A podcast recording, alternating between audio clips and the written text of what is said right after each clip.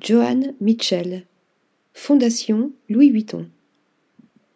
Réaffirmant, une nouvelle fois, sa volonté d'ancrer son engagement pour la création actuelle dans une perspective historique, la Fondation Louis Vuitton propose cet automne un dialogue flamboyant entre le précurseur de l'abstraction, Claude Monet, 1840-1926, et l'un de ses plus éblouissants représentants, Johann Mitchell, né en 1925 à Chicago, un an avant la mort du maître impressionniste et morte en 1992 à Paris.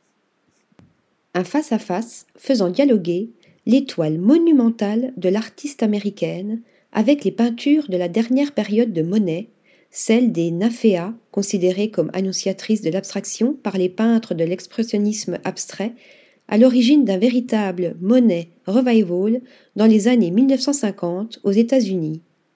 Du jardin à Giverny, tout feu tout flamme, au maelstrom bleu et orange de la Grande Vallée, de l'immense triptyque de l'Agapante se déployant sur près de treize mètres, à l'imposant et envoûtant quatuor tout for Betsy Gelas, on voit les sensations des deux artistes affleurer sur les toiles et, au fil d'enivrantes correspondances visuelles, les impressions fugitives, retranscrites par la touche libérée, affranchie du contour et de la forme, de Claude Monet, se mue en feeling chez Johann Mitchell.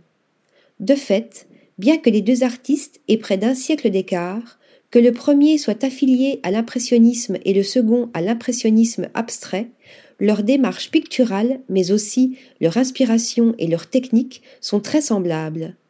C'est la même émotion face au même paysage recomposé que Monet et Mitchell veulent retranscrire sous les assauts de leurs pinceaux. C'est ce que montre très bien l'une des œuvres de la collection de la Fondation Louis Vuitton que nous avons choisi d'analyser. Un éblouissant quadriptyque de près de trois mètres de haut et plus de six mètres de long, sombrement intitulé Minnesota, peint en 1980. Un opéra flamboyant faisant éclater les oranges, retentir les jaunes, sonner les noirs et tonner les gris dans une explosion déchaînée et échevelée de la touche.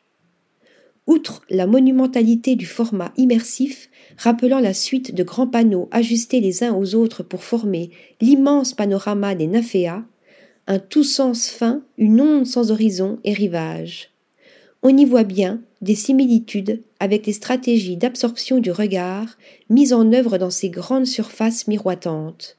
Même exaltation de la couleur, même lyrisme du geste, même façon d'appréhender l'espace de la toile à travers la rythmique des couleurs, le all-over et l'utilisation des silences et des vides, même dilution du motif et des contours.